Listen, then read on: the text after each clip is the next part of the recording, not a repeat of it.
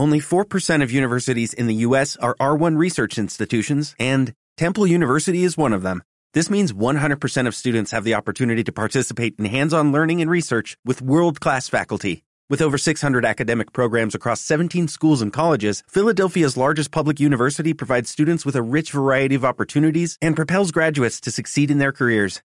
Temple University. Schedule a campus tour today at admissions.temple.edu/visit. Hola,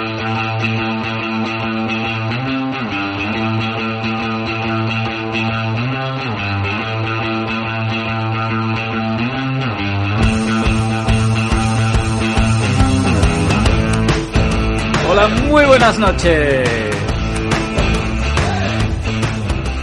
Bienvenidos una semana más a Desde la Medular, el podcast de 343.com. Si decíamos la semana pasada que esto se está poniendo calentito, que esto ya, eh, bueno, pues estaba ya en la recta final, que esto ya era lo decisivo, que ya se le veía la patita a, a, lo que es la liga, se le veía el final al túnel del descenso de la Europa League, de todo lo que hay en juego. Desde luego esta semana, esta semana con dos jornadas de liga, ha sido brutal. Y claro, dos jornadas de liga. El gran descalabro de la Superliga, que aquí ya lo apuntábamos, pero claro, el lunes pasado eh, parecía que cambiaba el mundo del fútbol y el martes se fue todo a pique. Eh, encima, además, eh, el pinchazo del Atlético de Madrid, el Sevilla que no se cae de la lista. Yo qué sé, es que está todo tan, tan, tan apretado que el programa de hoy, esta tertulia de una hora, la de siempre, la de 343, la de desde la medular, la que no tiene nunca cortapisas, la que no coarta a nadie, la de la libertad ante todo, va a ser una tertulia, yo creo que para tenerla grabadita, descargadita en el podcast, guardadito en el móvil y ponerse de vez en cuando porque señoras y señores, la liga ya se está acabando. Así que un servidor José Luis Ruiz no podría hacer este podcast tan completito de hoy que por cierto también remataremos con las estrellas de luna que hoy no voy a dar muchas pistas pero nos lleva a la tierra del fado eh, tengo la suerte y tengo el placer y por supuesto la ayuda grandísima de llevar este podcast para adelante, de contar con una tripleta de lujo, con una tripleta que más de un equipo querría, empezando por el bueno de Alexandre Iglesias. Muy buenas noches, Alex. Muy buenas, José Luis, ¿qué tal, compañeros? Nada, una semanita más por aquí y a darle cañita que, como tú bien dices, tenemos mucho de lo que hablar. ¿Tú te pedirías el extremo izquierdo, el derecho o, o la punta? Yo extremo derecho, que soy zurdito y a mí me gusta la pierna cambiada con rosquita, como el bueno de Robén, por ejemplo. Claro que sí, la pierna cambiada, ¿eh? Soy gente que no lo entiende, no para centrar, no, hombre, no, para entrar por dentro, hombre, para entrar como cuchillo en mantequilla. El que también entrará como cuchillo en mantequilla en la polémica y sobre todo en lo que es para él y para todos los sevillistas, pues una auténtica alegría, es el bueno de Ignacio Muedano. Muy buenas noches, Ignacio. Muy buenas noches, José. Buenas noches, compañeros. Un saludo a todos los oyentes y bueno, ¿qué más se puede pedir, no? ¿Eh? ¿Cómo está la liga? Y, creo que todavía quedan cinco jornadas apasionantes, tanto por el título, por la UEFA, por el descenso, que nos queda todavía un mes y medio de disfrutar. Pues ese mes y medio, y ojo, ahora parece que se nos hace como, qué pesado todavía la liga, pero dentro de un mes y medio Sí que es cierto que va a haber Eurocopa y que todo lo que queramos, pero cuando esto se acabe, ¡ja! Qué, qué, qué, de pena nos dará y qué, qué, auténtica añoranza le tendremos a estos momentos de la liga en los que se está jugando todo, cuando empieza una liga nueva y empiecen otra vez las cosas desde cero. Pero el que parece que si fuera al bueno, si fuera el bueno de Robert De Niro, en esa maravillosa taxi driver de Martin Scorsese, y yo sé que él es muy cinéfilo, pues se pondría delante del espejo y diría, la liga, are you talking to me? Es al bueno de Carlos Serrano. Muy buenas noches, Carlos. Hola, muy buenas noches, José, buenas noches, compañeros y por supuesto a los oyentes, ¿no? Pues sí, o sea, como siempre, cada semana tenemos muchísimo de lo que hablar y vamos a ver, vamos a ver en qué derroteros nos lleva el Leal, pero bueno, la alegría del Madrid y que, bueno, ese empate parecía fue otro empate a cero y, en fin, el Atlético le da una esperanza, ¿no? al Madrid y de, bueno, hay mientras hay vida hay esperanza, resumiendo. Sí, pero que eso, que parece que aquí el que ahora mismo está, y no, no por lo clasificatorio, porque el Madrid ahora mismo está a dos puntos del Atlético Madrid, pero aquí como que Alex y Ignacio están un poco la liga, la liga, y claro, Carlos tiene otra cosa en mente, que ojito al tema, que es meterse en otra Champions. Champions. Ahí la Champions, eh, lo que está haciendo Zidane, lo que he dicho una vez en el grupo y hablaremos llega el momento, con todas las bajas que ha tenido en Madrid temporada, una temporada muy rara, bueno, peleando por la liga hasta el final y puede sumar Zidane, que es que sí que pronto, cuarto cuatro Champions como entrenador. Pero bueno, eso hay que jugar una semifinal muy, muy difícil contra un rival que se va a poner complicadísimo en lo físico, sobre todo que es lo que flojea el Madrid y se está viendo ya en Liga. Así que bueno, puede pasar de todo y es una semana para hablar de muchas cosas en este programa. Pues eso es lo que nos anima a compartir con ustedes. Eh, ya no es una hora, siempre es algo más es hora, eh, no voy a ser duro con el árbitro que le pitó el otro día al Sevilla, pero podríamos decir que es una hora y lo que de Burgos en quiera, porque lo mismo acabamos y nos dice aquí alguno que tenemos que seguir porque no nos hemos colado, porque no nos hemos pasado de la hora. Yo sé que Ignacio estará pozando la sonrisita, pero desde luego eh, después hablaremos, por supuesto, de ese eh, momento valle inclanesco, ¿no? Que también eso eh, al bueno de Alessandre, como buen gallego que era Valle Inclán, eh, también le tiene que sonar el esperpento, ¿no? El esperpento de que en una liga como esta, pues tengamos eh, momentos tan curiosos, por decirlo de alguna manera, como el de hacer que los jugadores tengan que volver al terreno de juego. Pues nos metemos en faena, nos metemos en la pomada, nos metemos en el ajo, en the garlic, para abrir eh, todo lo que es que ha dado tanto de sí la cosa que no sé por dónde empezar, pero yo creo que es de recibo, dado que la semana pasada hablamos el lunes y todavía estaba todo como muy en ciernes, que también eh, comentemos brevemente lo que ha sido el, el, la debacle o el intento fallido de esa Superliga.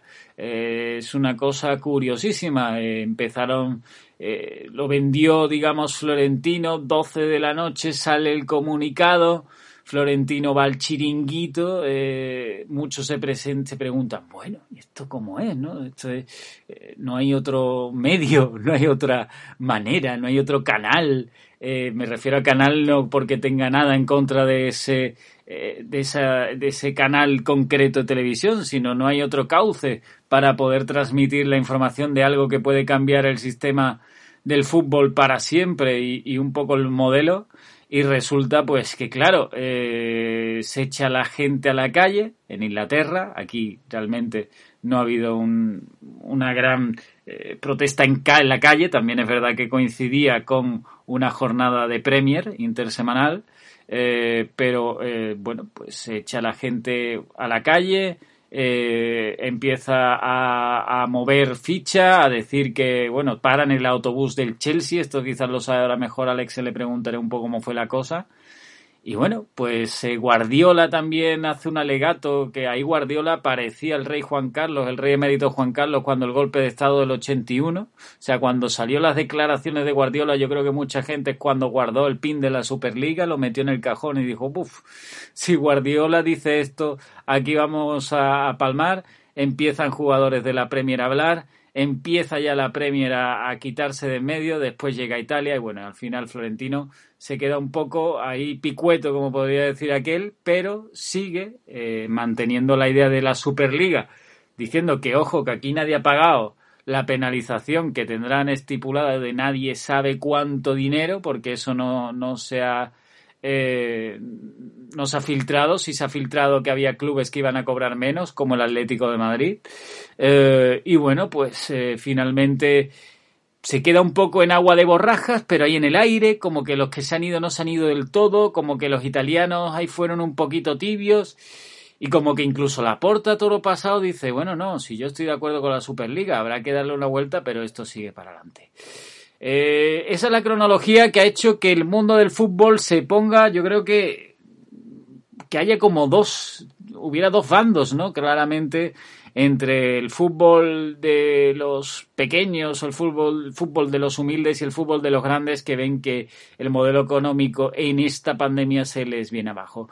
No sé quién quiere comentar algo de esto sin entrar mucho al trapo porque ya es cierto que ya parece, como decía el bueno Antonio Ross, un tema retro, pero si queréis eh, ponerle la guinda al tema Superliga y dejar vuestra impronta, yo os doy permiso y os abro el micro para que así lo hagáis.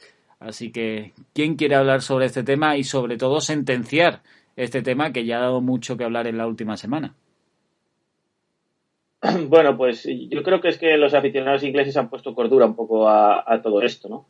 Y a pesar de que eran los que más equipos eh, tenían en la, en la Superliga, pues no lo han visto nada claro. Ellos son muy amantes también del fútbol tradicional, de, y de que bueno de que haya que ganarse sobre todo lo que hablábamos y lo que hablábamos la semana pasada de que haya que ganarse eh, clasificarse para una competición en la, en la liga doméstica eh, entonces bueno creo que la presión ha sido importante tanto de los aficionados ingleses también como hubo me parece que incluso hasta el presidente eh, de Inglaterra también también habló al respecto y, bueno, pues al caerse los seis, los seis equipos ingleses, pues ya pues prácticamente no, no, tenía sentido.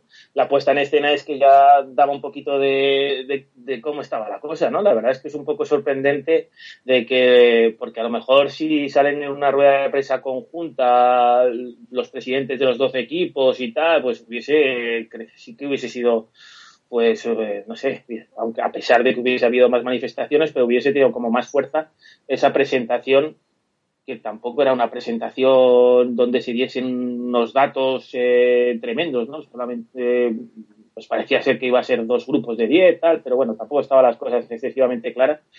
Y bueno, yo creo que contra más se retrase esto y que, por supuesto, que si al final se crea, todo el mundo se gane la clasificación en el, en el terreno de juego, yo creo que eso es lo fundamental. Alex, tú que eh, eres seguidor de la Premier, ya lo sabemos todos y sobre todo cómo ves esa reacción. Y ya un poco más que, que, el, que el resumen que ha hecho Ignacio entre el resumen mío y el de Ignacio, pues eh, estamos, hemos dejado claro las cosas, pero un poco a nivel Premier, ¿qué futuro le ves a esto? A ver, lo que está claro y lo que deja un poco entrever esta decisión de dar un pasito atrás es que parece que era más que nada un pulso que se lanzaba hacia la UEFA por parte de la Superliga. Y, a mí ya en el momento me sorprendió mucho que todos los equipos ingleses accedieran y, así lo hizo ver también el aficionado de todos estos clubes, ¿no? Como decías tú, eh, eh, en una sentada contra el autobús del Chelsea, también en el partido del Leeds contra el Liverpool, camisetas del Leeds, pero también los propios aficionados, pues en Anfield creo que habían puesto algún, alguna bandera. Y, y sorprendía mucho que los clubes no, no tomasen esta decisión antes, ¿no? Es, es como que aceptaron entrar en la Superliga, pero de repente, no, nos echamos para atrás porque a los fans no les está gustando, pero ya estaba claro que no les iba a gustar, ¿no? Como decía Ignacio, al final es un fútbol mucho más romántico y mucho más clásico, el que se juega en Inglaterra, y estaba claro que casi nadie iba a apoyar esta idea. ¿Cómo lo veo de cara al futuro? Es que yo creo que la Superliga es un mal necesario en el sentido de que va a acabar pasando tarde o temprano y esperemos que con otras medidas que las que se anunciaron, pero tarde o temprano va a pasar que, o sea, una remodelación de la UEFA, de la Champions, o se llame como se llame, habrá una liga de élite en la que los grandes pues van a tener un poquito más de, de favoritismos o de dinero de las medidas más fáciles, eso está claro, y yo creo que los ingleses entrarán como todos, porque es inevitable al final, ¿no? Es algo, como decíamos el otro día, aunque no estemos de acuerdo, yo creo que es una evolución natural. Entonces veremos cómo viene, esperemos que no sea tan radical como se, se intentó hacer el otro día y, a ver qué pasa. Sexto, séptimo y décimo de la Premier League ahora mismo serían miembros fundadores y por tanto miembros eh, vitalicios, por decirlo de alguna manera, de esa Superliga, según se planteó, que son Liverpool sexto, Tottenham séptimo y Arsenal décimo. Para cerrar, eh, Florentino, Florentino seguramente Carlos sea el más eh, tocado de todo esto, pero no sé cómo lo ves a nivel de, de la fuerza que ejerce Florentino ahora mismo en el mundo del fútbol europeo, o si tú crees que va a quedar bastante, eh, pues eso, tocado, bastante perjudicado al ver que se echarán atrás todos o casi todos, Carlos. Bueno, sí, no. Quiero decir, por un lado, Eh, obviamente, Florentino es muy respetado en el fútbol europeo, pero obviamente, vamos a ver, ha hecho como tú, robándote la frase, un esperpento esto de ir a medios tipo el chiringuito antes que en fin. Pues hacer una rueda de prensa con medios de prestigio para explicar el proyecto, con algún apoyo, ¿no? Presentar a lo mejor con representación de los clubes, como han indicado Ignacio y Alex. Y de repente se empieza a caer todo como un castillo de naipes por opinión personal, nos venden aquí, como han dicho bien los compañeros, es que el aficionado romántico, vamos a ver, el aficionado romántico dice el romanticismo del fútbol y no le importa que un jeque compre su club de fútbol. Vamos a ver, romanticismo cuando nos interesa, no sé si me explico, pero ese es otro tema, no me quiero enrollar mucho, pero creo que hay muchos detallitos detrás de que no nos engañen compañeros ni oyentes eh, y entonces, centrándome ahora en las figuras de Florentino, yo creo que tiene que tener un cabreo de tres pares de narices porque se ha ido cayendo, como se suele decir, las ratas abandonan el barco cuando se hunde este, ¿no? Entonces todo el mundo al principio muy arriba y cuando la UEFA empezó a amenazar, cuando, uy, es que voy a perder dinero de marketing por los aficionados, uy, Florentino, ahí te quedas, la han dejado más solo que la una. Sin defender a Florentino me parece muy feo lo que la han hecho. Es decir, tú firmas, firmas para lo bueno y para lo malo, porque entonces este tipo de proyectos nunca va a salir bien organizado, mal organizado. Si la gente empieza a unirse y se desune, yo creo que la credibilidad para negociar y yo creo que va a haber rencillas en próximos mercados de fichaje, que es una de las consecuencias frente a Florentino. Florentino diciendo, tú me has dejado tirado, verás tú cuando yo vuelva a poder tirar de chaqueta, acabe el estadio, que ni negociaciones, ni buen rollo, ni nada. O sea, va a ser una, un, un tsunami, una teoría de las consecuencias de haber dejado solo a Florentino en este proyecto. Pues bueno, aquí damos cabida a todas las opiniones, la de Carlos, la de Alex, eh, quizás más, la de Alex es, bueno, es que es muy curioso porque tenemos la opinión de Carlos, quizás más cercana a, lo pro Superliga, aunque con sus matices, la de Ignacio totalmente contra Superliga y la de Alex que es un término medio diciendo que así no, pero que acabaremos viendo algo parecido. Eh, luego eso es lo bonito de esta tertulia, que cada uno debata, la mía creo que la dejé clara el otro día, ya el que alguna vez me ha leído y el que me escucha de vez en cuando, o por lo menos me oye, ya saben cuál es la diferencia, sabrán que, eh, sabrá aquel que eh, yo, pues ciertamente soy eh, amante del fútbol más humilde y que por lo tanto todo lo que tenga que salirse de esa meritocracia, aunque también es cierto que ellos generan mucho más, ¿no? Tampoco nadie se plantea si tengo que lanzar eh, pues si tengo que, lanzar un, un, no un dardo, sino al revés, si tengo que romper una lanza, mejor dicho, para lo que dice Carlos, es cierto que yo no me planteo tampoco que Cristiano Ronaldo o Messi en su mejor época, pues cobrara lo mismo que, que te digo yo, que David Timor o que eh, cualquier jugador de cualquier equipo más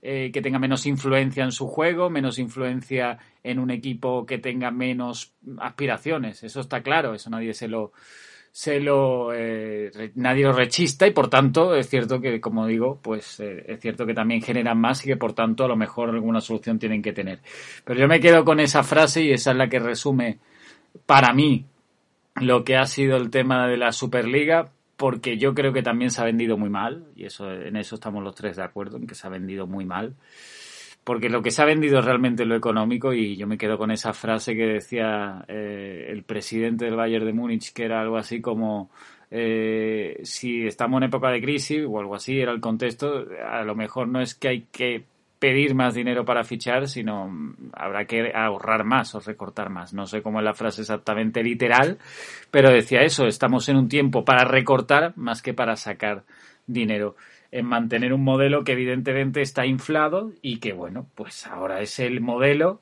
que hace que el Madrid, por ejemplo, pues no haya podido fichar todo lo que hubiera fichado otro año, que el Barça igual y tenga una deuda muy grande y que así veamos a un Atlético Madrid y un Sevilla pues peleando por una liga que a lo mejor hace cinco años con la bonanza económica pues era imposible.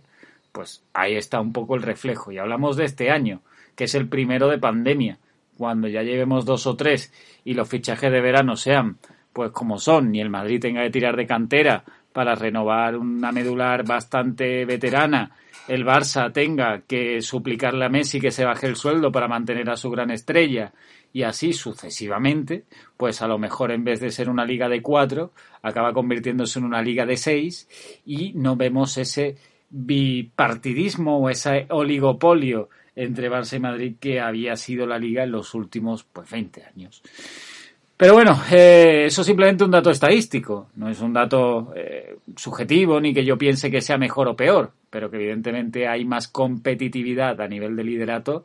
Eso nada más que hay que ver, un, echarle un vistazo a la clasificación, ver que hay cuatro equipos en tres puntos y así nos queda claro que lo que estoy diciendo es una obviedad grandísima.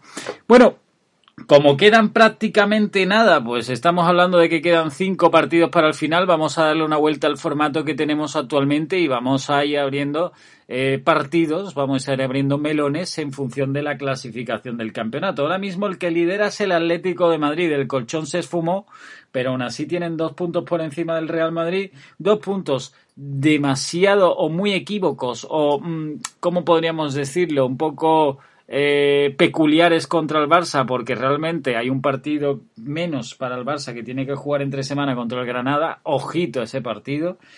Y eh, por tanto el Atlético Madrid, como digo, eh, aún sigue siendo, y a día de hoy, y pese a la derrota contra el Atlético de Bilbao, el Athletic Club, el líder ahora mismo de la liga. El Atlético de Madrid que viene primero de un empate ante el eh, ante en este caso, perdón, de ganarle al Huesca 2-0 y después de perder, ahora sí, 2-1 contra el Athletic Club. No sé cómo lo veis lo del Atlético de Madrid. Eh, abrimos fuego con Ignacio, por ejemplo. Al final el Atlético de Madrid, Ignacio, eh, ¿dónde ves el gran problema? ¿En lo físico, en lo anímico? Ya lo perdieron un poco el fuelle cuando en los últimos partidos eh, sufrieron bastante, perdieron ese fuelle eh, en el partido contra el Betis que empataron, perdieron el fuelle antes, no sé cómo ves ahora mismo contra el Sevilla, no ves ahora no sé cómo ves ahora mismo el Atlético Madrid, ¿aguantará o no? Pues yo es que creo que además eh, fuera de casa está es donde está teniendo grandísimos grandísimos problemas ¿no? para sacar los partidos adelante. concretamente el partido de ayer contra contra el Athletic, pues a pesar de que, mm, eh, bueno, de que tuvo una serie de ocasiones en la, en la primera parte y tal, pero no tuvo, no tuvo controlado, no tuvo controlado el partido en la primera parte en prácticamente, en prácticamente ningún momento. Incluso el Athletic también tuvo unos minutos desde el minuto 25 al, al 35-40 que también tuvo que tuvo ocasiones eh, incluso para poder haber, haber ampliado la diferencia. La segunda parte es cierto de que, de que pues avasalló bastante. Hay críticas sobre todo también al, al Cholo Simeone por, por, no haber sacado a los jugones, jugones, ¿no? Iban un, poco, un poquito justos de, de forma. Y, y, en el fondo, hombre, pues es que pues la dinámica, ya sabéis lo que me gusta hablar de esto, que la dinámica que llevan ahora eh, no es buena, le está costando muchísimo sacar los partidos, excepto el Oasis ese que, que tuvo del, del 0-5. Eh, y entonces, bueno, pues eh, yo realmente ahora pues lo veo la liga complicada, complicada para Atlético Madrid porque tiene que ganar en Nou y, y, y, bueno, creo que, que esa, esa jornada va a ser va a ser la que decida la que decida el campeonato. Alex, ¿dónde ves tú los males del Atlético actual y, además dónde podrías ver ese punto de inflexión del que hablamos?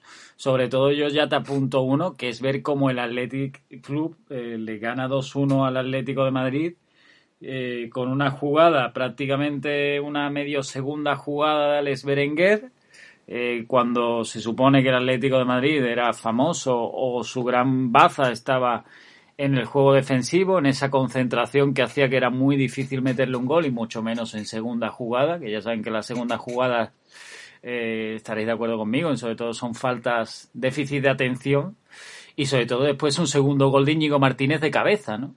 que es quizás su propio jarabe, de hecho el gol que marca el Atlético Madrid ayer es gol de Savic de cabeza, ¿no? ¿Dónde ves ese, esos males del Atlético de Madrid, eh, Alex? Bueno, yo creo que lo peor que le está ocurriendo al Atlético de Madrid es no encontrarse consigo mismo a las alturas de la temporada, ¿no? Creo que es el momento perfecto para hacer mención siempre, como decía Ignacio y como suele recordarnos siempre, el tema de las dinámicas, ¿no? Yo creo que es lo que más importa a día de hoy. Si bien importa en toda la temporada, a cinco partidos del final es lo más importante, casi más que la calidad, casi más que, el fútbol, te diría. Es el tema de la dinámica, porque hemos visto que hay equipos que no han salido de ahí y hay otros que ganan hasta casi por inercia, sin hacer buenos partidos. Lo vimos como el, el arreón final del Real Madrid la temporada pasada, fue por esa buena dinámica, esa, esa inercia ganadora que los llevó a, ganar la liga sin, sin, apenas contestación, ¿no? Y el Atlético de Madrid está metido en una dinámica muy negativa, no tanto en resultados seguidos, sino en, en sensaciones que deja durante los partidos. Yo creo que desde finales de febrero, cuando queda eliminado con el Chelsea o cuando pierde la ida con el Chelsea, me parece, mostró mucha inconsistencia y eh, mostró mm, eh, apenas mostró digamos la imagen que nos había dado en la primera vuelta no yo no sé si es por el tema de las lesiones porque sí que siento que ha tenido muchas lesiones ha hecho muchas rotaciones eh, al final tienes muchos jugadores y puede ser aunque parezca mentira contraproducente el hecho de que tengas muchos jugadores que jueguen muchas posiciones distintas no hablaba Ignacio también y decía y totalmente de acuerdo con eso yo creo que era un partido para sacarlo más grande es decir tienes que jugártela todo y sí que es cierto que los Félix, eh, Joao Félix y Lemar sí que venían de lesión, me parece.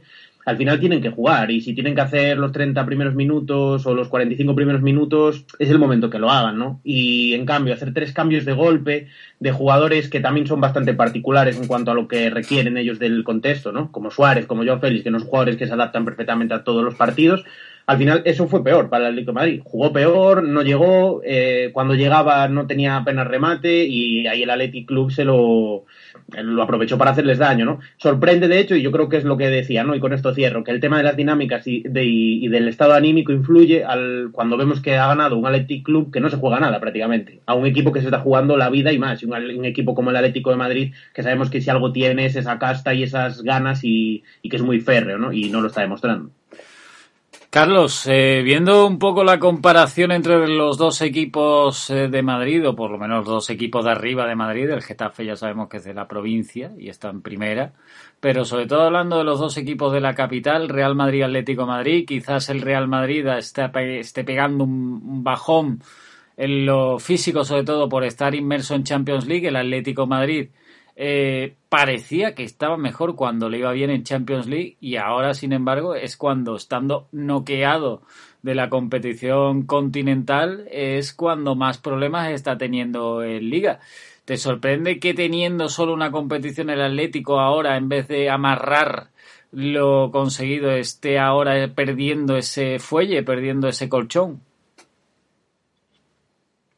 Hombre, me sorprende porque respecto a los dos grandes de la capital, o sea, respecto a, no nos olvidemos tampoco de que siempre hablamos de Atlético Madrid y tal, tal, yo considero el Sevilla el gran tapado y el que puede dar el sorpresón, porque todos hablamos entre estos tres, pero el Sevilla poco a poco ha ido ganando sus partidos y no le separan ya tantos puntos, ¿eh? O sea, ojito, cuidado, y tiene que jugar contra el Madrid, ojito, cuidado.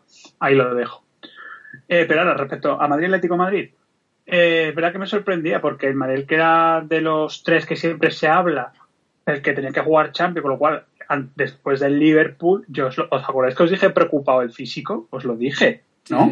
Pues está grabado el programa, que dije, es que el esfuerzo físico de la semana Barcelona-Liverpool ha dejado ya al Madrid muerto. A cualquier equipo que corra mucho al Madrid en Liga le puede dar el zarpazo. Entonces digo, bueno, pues Atlético aprovechará estos últimos partidos que estaba más de bajona para dar el puñetazo encima de la mesa, pero no nada, todo lo contrario, ha ido a peor, teniendo que jugar, porque ya no le vale el, empate ante el Barcelona, que era a lo mejor lo que podía esperar Atlético Madrid y la tranquilidad del Cholo, decir, bueno, vamos ganando, empatando, ganando, y que llegara al partido del Barcelona, que le valga un empate, que eso le encanta al Cholo, pero no, tiene que salir a ganar si no quiere yo creo que es de, si en caso de que no gane el Atlético de Madrid esta liga, creo que es de las ventajas más amplias que yo he visto desperdiciar un equipo en la liga española. No sé si vosotros recordáis algún ejemplo, que sabéis mucho más que, que yo, compañeros, pero sería, vamos, de escándalo la ventaja que ha dejado escapar el Atlético de Madrid. Y creo que parte culpa hay que mirar al banquillo al señor Cholo, porque este año, por fichajes y no tenía así grandes lesiones o grandes escándalos, es verdad que ha sido la temporada rara del COVID y demás, pero este año el Atlético tenía un caramelito respecto a otros años. Y encima, en fin, no me quiero repetir, pero me sorprende que el Atlético Madrid llegue al final de liga en estas condiciones. Y ya por eh, ir cerrando el tema del Atlético de Madrid, Ignacio, ¿tú crees que esta es capciosa, esta pregunta es capciosa, pero ¿tú crees que el Atlético de Madrid llega al partido del Barcelona o veremos un poco de meeting viendo cómo está jugando también el Elche, que todo el mundo da por hecho que aquí el Barça le gana al Granada, que tienen que jugar el jueves si Alex no me corrige, eh, después eh, todo el mundo da por hecho que el Atlético Madrid gana en el Martínez Valero. Pero, ojo, ¿llegará vivo a Barcelona o, o, antes podemos tener un poquito de surprise, surprise? Yo creo que sí, yo creo que llega, yo creo que llega vivo a Barcelona y, creo que en esa, en esa jornada eh, veremos, veremos las cosas no del todo claras, evidentemente, porque las matemáticas estarán ahí, pero yo, yo sinceramente creo, creo que sí. Creo que, que el Atlético Madrid llegará, llegará vivo a, al No Camp y, sinceramente pienso que muy malo tendría que ser. Vamos, hay que reconocer ayer se dan una serie de circunstancias también especiales, ¿no? Que por eso nos gusta tanto este deporte porque Atlético Madrid tuvo momentos de la segunda parte que realmente, eh, a, lo mejor sin, tirar eh, entre los tres palos, pero, pero el dominio fue el dominio fue abrumador. Eh, hubo momentos de que, el Bilbao mm, no salía no salía del área. Entonces, y bueno, luego al final se da la circunstancia de que yo creo que el Atlético Madrid comete el error también de que creo que se conforma con el, con el empate y, y bueno, pues llega esa jugada de córner que difícilmente hubiese llegado el, gol de otra manera. Entonces yo sí que creo que yo sí que creo que el Atlético Madrid puede ganar a Leche y luego ya veremos a ver porque eso va a ser un esa jornada va a ser espectacular. La jornada desde luego es espectacular, yo supongo que Alex la tendrá marcadita en rojo. ¿Te planteas otro escenario, Alex? Porque después que al Atlético de Madrid también le viene la Real Sociedad, ¿eh? Y, la última jornada encima, que parece un partido facilón, el partido contra el Valladolid en, Pucela, ¿no? Eh, no sé si te planteas otro escenario que no sea que el Barça le gane al Atlético Madrid, tal y como están las cosas ahora mismo. Sí, sí, hombre, claro que siempre nos lo planteamos porque al final es una final y en un partido a 90 minutos puede pasar cualquier cosa y el tema son los detalles, ¿no? Yo, por eso también, luego lo hablaremos a lo mejor con el Barça, pero cuando se hablaba de que si Kuman pues hace o depende ganar la liga de su continuidad y demás, yo creo que eso es lo de menos, entre comillas, entiéndase, pero lo importante es llegar vivo a estos momentos. Luego son detalles, a lo mejor un penalti te quita un título o un gol en el último minuto te lo da, pero lo importante es llegar ahí vivos y yo creo que es un partido en el que los dos van a dar todo. Como tú dices, tienen que llegar vivos a ese partido, porque obviamente se da por hecho que van a ganar todo hasta ahí, que el Barça va a ganar el jueves en Granada, que es un partido complicado. El Atlético de Madrid tiene partidos también en los que eh, sus rivales juegan el descenso, que al final sabemos que eso es casi como enfrentarte a un Bayern de Múnich muchas veces, ¿no? No hay afición, es una pena, pero en esos partidos se juegan mucho. Entonces veremos lo que pasa, pero yo creo que por dinámicas y por estado actual el Barça eh, está dando mejores resultados y juega mejor al final, que es lo importante pero ya sabemos que esto es fútbol y como dijo Ignacio también, eh, nos, es lo que nos gusta que puede pasar cualquier cosa. Pues eso es lo que se vio en el Atlético de Madrid, bueno, contra el Athletic Club. Ya hemos dicho que el Atlético de Madrid venía de ganarle al Huesca 2-0. Ahí la dinámica, pues, hombre, que es dinámica de juego más que de resultados, también lo apuntaba antes Alex pero venía de ganarle 5-0 al Eibar, 2-0 al Huesca, pero el Athletic Club, ay Carlos, ahí el Atleti de Marcelino, ¿eh?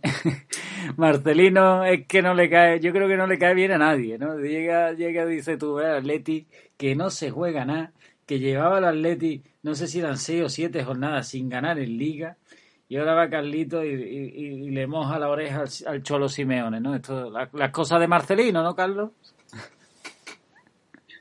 Eh, Marcelino Panivino, ¿no? Pues sí, efectivamente. ¿Habrá algo peor que alguien que te caiga mal en fútbol y tengas que dar las gracias? Yo odio eso.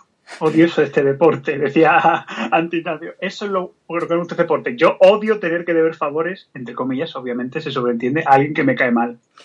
Es como te repatea. Y entonces, bueno, pues Marcelino eh, tiene eso de, encima era para tener aguantarle del Madrid me debe que le gana al Atlético de Madrid y tal. Fa Madre mía. Pues nada, ahí está Marcelino, el grande, el gran Marcelino, que llevaba ocho partidos perdidos, dos de ellos las finales de Copa. Bueno, ocho partidos perdidos, no, ocho partidos sin ganar, dos de ellos perdidos en la final de Copa. Y bueno, pues llega el tío y le gana 2-1 al Atlético Madrid, pone en problema a los colchoneros, le da una alegría al Barça, al Sevilla, al Real Madrid. Y bueno, pues se granjea un poquito esa gran enemistad que le tienen en toda España. El Atlético de Bilbao, ya que aprovechamos, eh, jugó un partido en tres semanas intersemanal contra el Betis 0-0, en el cual el Betis, después hablaremos de ellos, eh, pues eh, tuvo que aguantar el partido pues prácticamente 75 minutos, creo que fueron, eh, con la expulsión de Fekir, bueno, más, en el 11 fue la expulsión de Fekir. El Betis tuvo que aguantar y, y, bueno, un punto que a priori, bueno, a posteriori, mejor dicho, al Betis les supo bien y un Athletic que si comparamos el Athletic del partido contra el Betis y el Atleti del partido contra el Atlético de Madrid, pues bueno, como el huevo y la castaña. Después hablaremos de eso, pero del Atleti poco más. Decir simplemente que tiene que jugar contra el Valladolid eh, pasado mañana miércoles, esa jornada recuperada de la final de Copa. El Atleti ya saben que no se juega nada prácticamente en esta liga y que después tiene otro coco que jugar que es contra el Sevilla en el Sánchez Pizjuán. Es decir, Athletic eh, tiene un calendario, por si fuera poco, con un Valladolid jugándose el descenso, un Sevilla jugándose el liderato, un Osasuna que no se juega mucho, el Huesca el descenso, el Real Madrid bueno, el Real Madrid en la penúltima, veremos si todavía se juega la liga. Y por último un Elche jugándose también el descenso. O sea que el Athletic, la gran, eh, la gran baza o el gran eh, debe que tenía el equipo de Marcelino o el gran reto era que el Athletic siguiera compitiendo, vista lo que, lo que tenía en mente y lo que tenía eh, lo que tiene de objetivo a día de hoy. Y desde luego hay que decir que con el resultado que se dio contra el Atlético de Madrid, de momento, Marcelino lo está consiguiendo.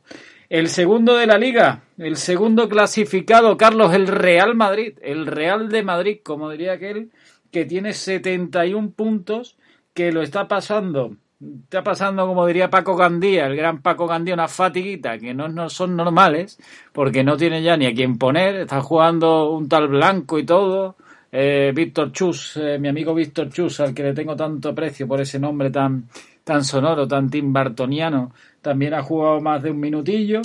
Y bueno, eh, contra el Cádiz hizo lo que tenía que hacer, que era marcar en la primera parte para, bueno, decir, vamos a, decir aquí está el Madrid, eh, goles de Benzema, dos goles y Odriozola, que bueno, yo creo que a Benzema hay que ponerle un monumento. Eh, el, eh, cuando acaben el monumento de Zidane, ¿vale? O que le pongan una manita a Zidane, como estos monumentos tan bonitos que hay de padre e hijo, pues yo creo que podrían hacer el de Zidane y, que le diera la mano y se viera Benzema de chico así mirándole para arriba. ¿Os imagináis? El, el, montaje, el montaje sería maravilloso, ¿eh? En bronce. Imaginaos, ¿eh? Zidane así en, alto y Benzema al lado dándole la manita como diciendo, si no, si no llega a ser por Benzema, madre mía. De hecho, fue el mejor contra el Betis en el empate a cero. Pero Carlos, lo que hemos dicho, la gasolina da para lo que da y aquí Champions, Champions y más Champions, ¿no? Hombre, está claro que, pero ya no es porque se haya apostado por las Champions en plan mata como la Liga, es que lo que tú has dicho, José, lo resumo bien, las piernas dan lo que dan, en Madrid la guiña un ejército de tuertos con las lesiones, porque jugadores importantes, no es que, bueno, me lesionó una, una, parte de la temporada, era cayendo en lesiones en la misma lesión una y otra vez, ¿no? Como el día de la marmota de la lesión teniendo que apostar por, oye, que Blanco, Chus, eh, Acuña también es otro chavales que ha debutado, son buenos, pero claro, están muy verdes para, por ejemplo, el otro día Blanco jugó los 90 minutos, jugó muy bien, por cierto, pero en condiciones normales Blanco jugaría los minutos en plan de para refrescar a los titulares, un partido titularísimo, difícil. Pero bueno, que el Madrid lo que no va a hacer es bajar los brazos en liga, pero es verdad que va a decir, bueno, si tengo que elegir entre hartarme correr para clasificarme para la final de Champions o un posible Liga, yo creo que el Madrid va a sudar un poquito más efectivamente en Champions. Sí, rendirse en Liga, pero claro, es que vamos a ver, eh, tocar plata que soy el único en semifinales o alto que ganar yo, que pierda el Barça o empate y tropiece el Atlético. Son demasiadas ya cábalas, ¿no? Por así decirlo. Ignacio, ¿viste, supongo, el Madrid-Betis? No lo sé, bueno, te lo, vaticino que lo vieses. Eh, se habla mucho de, claro, de que el Madrid es un Madrid eh, ¿cómo decirlo? Maleable en el sentido de que se le puede meter mano, eh, es una expresión muy fea. Bueno, la que se me ha venido a la mente, pero que se le puede ahora mismo eh, poner en apuros a este Madrid, pero claro, ahora parece que si empatas con el Madrid 0-0 como le ha pasado al Betty, parece hasta una derrota, ¿no?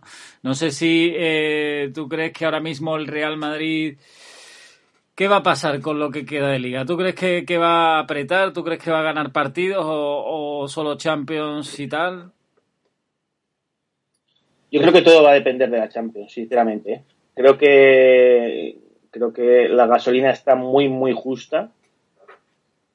Creo que los jugadores, pues igual que consiguieron la hombrada el año pasado de, de ganar la de ganar la liga, me da la sensación de que este año eh, tampoco hay una motivación tan especial en el Real Madrid por, eh, la liga. Y, desde luego estando el físico tan justo como está a mí me da la sensación que evidentemente no van a tirar no van a tirar la liga porque están ahí pero que si tienen que meter, la, meter más la pierna, dejarse el 110%, eh, lo, van a hacer, lo van a hacer en la Champions. Y entonces eh, pienso que va a estar un poco condicionado el, Real Madrid por su participación en, la Champions, no me cabe duda. Entonces veremos a ver cómo, cómo es el primer partido contra, contra el Chelsea porque es lo que decimos, hay que economizar esfuerzos y el título lo tienen a tres partidos. Y en la liga, y en la liga son cinco. Y lo tiene que ganar todo. Entonces, pues sinceramente pienso más por, o sea, de que van a tirar más por, de que van a tirar más por la Champions, pero simplemente también porque no les da el físico y los jugadores para jugar, para jugar todos los partidos. Así de claro. Alex, como especialista en Premier de la Terna, yo sé que siempre, eh, como buen eh, tertuliano modesto, siempre esto te sonroja y te saca los colores, pero eres el que más ve la Premier de aquí, de largo. Eh, dime la clave para que el Madrid le meta mano al Chelsea o la del Chelsea para que le meta mano al Madrid, dependiendo de quién ves tu favorito. Y sobre todo, lo que nadie se plantea, y yo lo siento por Carlos, pero podría pasar bueno, y si te pintan la cara bien en el partido de ida contra el Chelsea, ahora cómo reaccionas con la liga. Cuéntame, Alex, ¿qué ves eh, de ese enfrentamiento que, por cierto, se va a dar mañana mismo? Sí, a ver, yo obviamente veo al Madrid mejor equipo y si tuviese todos los miembros y recuperas esa, esa versión que, que apabulló al Liverpool, pues obviamente no tendría ninguna duda. ¿Qué pasa? Que estamos viendo un Madrid muy justito en lo físico, con posiblemente jugadores importantes que no puedan jugar mañana, y el Chelsea todo lo contrario. Al final sí que es cierto que es un equipo, el Chelsea, de un poquito bloque bajo, en el sentido de que, bueno, no te, sería muy raro ver una goleada del Chelsea, tanto a favor como en contra. Es un equipo que plantea los partidos pues bastante calmados, intentar hacer daño a las contras, tirar bastante físico y con esos carrileros tan largos que tiene. Y entonces me sorprendería mucho ver esto. ¿Y qué ocurre? Que con este, este plan de juego le funciona. Al final está consiguiendo lo que necesita, que es ganar los partidos. El otro día le gana al West Ham un partido bastante igualado, pero que al final se jugaba mucho porque están jugando a la plaza de Champions. Y, y, entonces yo creo que todo va a depender de cómo quieran afrontar el partido. Porque yo no sé si el Madrid eh, va a tener prisa, entre comillas, por cerrar rápido la eliminatoria, que al final para ellos sería lo mejor. Eh, hacer un muy buen partido en la ida, poder relajarse un poco en la vuelta para poder también eh, así jugar los partidos de liga que quedan con algo más de titulares y sin, eh, digamos que no tener que rotar tanto y simplemente estar preparados para una hipotética final en caso de, eso, de una vuelta sencilla, ¿no? Pero yo creo que eso sería un error, porque al final el Chelsea, como yo creo, ¿eh? como lo que te digo, creo que va a esperar bastante atrás y va a salir mucho a la contra y sobre todo un medio campo muy físico que, rinde muy bien, ¿no? Los Jorginho Canté, Jorginho está haciendo una de las mejores temporadas desde que llegó al Chelsea, a Canté ya lo conocemos también, es, incansable, y yo creo que ahí va a estar la clave, ¿no? En cómo afrontarán los, los dos equipos el partido, si más reservones, el Chelsea yo creo que sí, o, el Madrid querrá acelerarse y a lo mejor eso le puede, le puede salir caro. Por cierto, Jorginho eh, tiene una historia bastante curiosa. ¿eh? ¿eh? si la puedes leer, yo la he leído hace poquito. Jorginho es un jugador que Estuvo a punto de dejar el fútbol, eh, su madre le animó a que se fuera a Italia, en el Verona, en las, eh, en las categorías inferiores del equipo veronés, eh, bueno, durmió en un monasterio, esto es curiosísimo, o sea, había una parte que era para jugadores de la cantera del Verona y otra parte para jugadores, o sea, perdón, ni otra parte para, para monjes. Era una cosa curiosísima la que se daba allí en Verona. Y bueno, pues al final, después de pasarlo muy, muy mal, eh, al final acabó eh, triunfando en el fútbol gracias sobre todo a un entrenador que es Mauricio Sarri, que es el que lo fichó también para el Nápoles y el que le dio pues la vitola de gran jugador a Jorginho, que por cierto, como ya saben, después se acabó nacionalizando en 2016, que empezó a jugar con la Achurra el jugador eh, brasileño. No hubo, por cierto, y apunto aquí a lo que decía Alex, no hubo rotaciones en el Chelsea. Jugaron Jorginho y Kanté el último partido de liga que le ganan 0-1 al West Ham. Dirá alguno, bueno, pues 0-1 al West Ham, tampoco para tanto. Jugó Pulisic, jugó Mason Mount, jugó Kanté y Jorginho, como digo, jugó Chilwell, Rudiger, Silva, Christensen y Aspilicueta. Mendy, el portero este carísimo que ficharon del Rennes este, este verano para dejar a, a Kepa en el, en el banquillo, es decir, jugaron todos los que tenían que jugar. Quizás Kai Havertz es un jugador que ahora mismo sale y entra, y, o a lo mejor Ziyech, aunque no mucho, pero desde luego eh, no se reservó nada eh, Tuchel y, y, bueno, de momento le está saliendo bien la jugada. A ver qué saca contra el Real Madrid. El Real Madrid ya saben que tiene varias bajas, eh, confirmadísimas Lucas Vázquez, Mendy, Sergio Ramos, por supuesto, y y Fede Valverde. Lo que no sabemos si jugará Cross, ¿no, Carlos? Ahí puede estar también un dato importante, ¿no?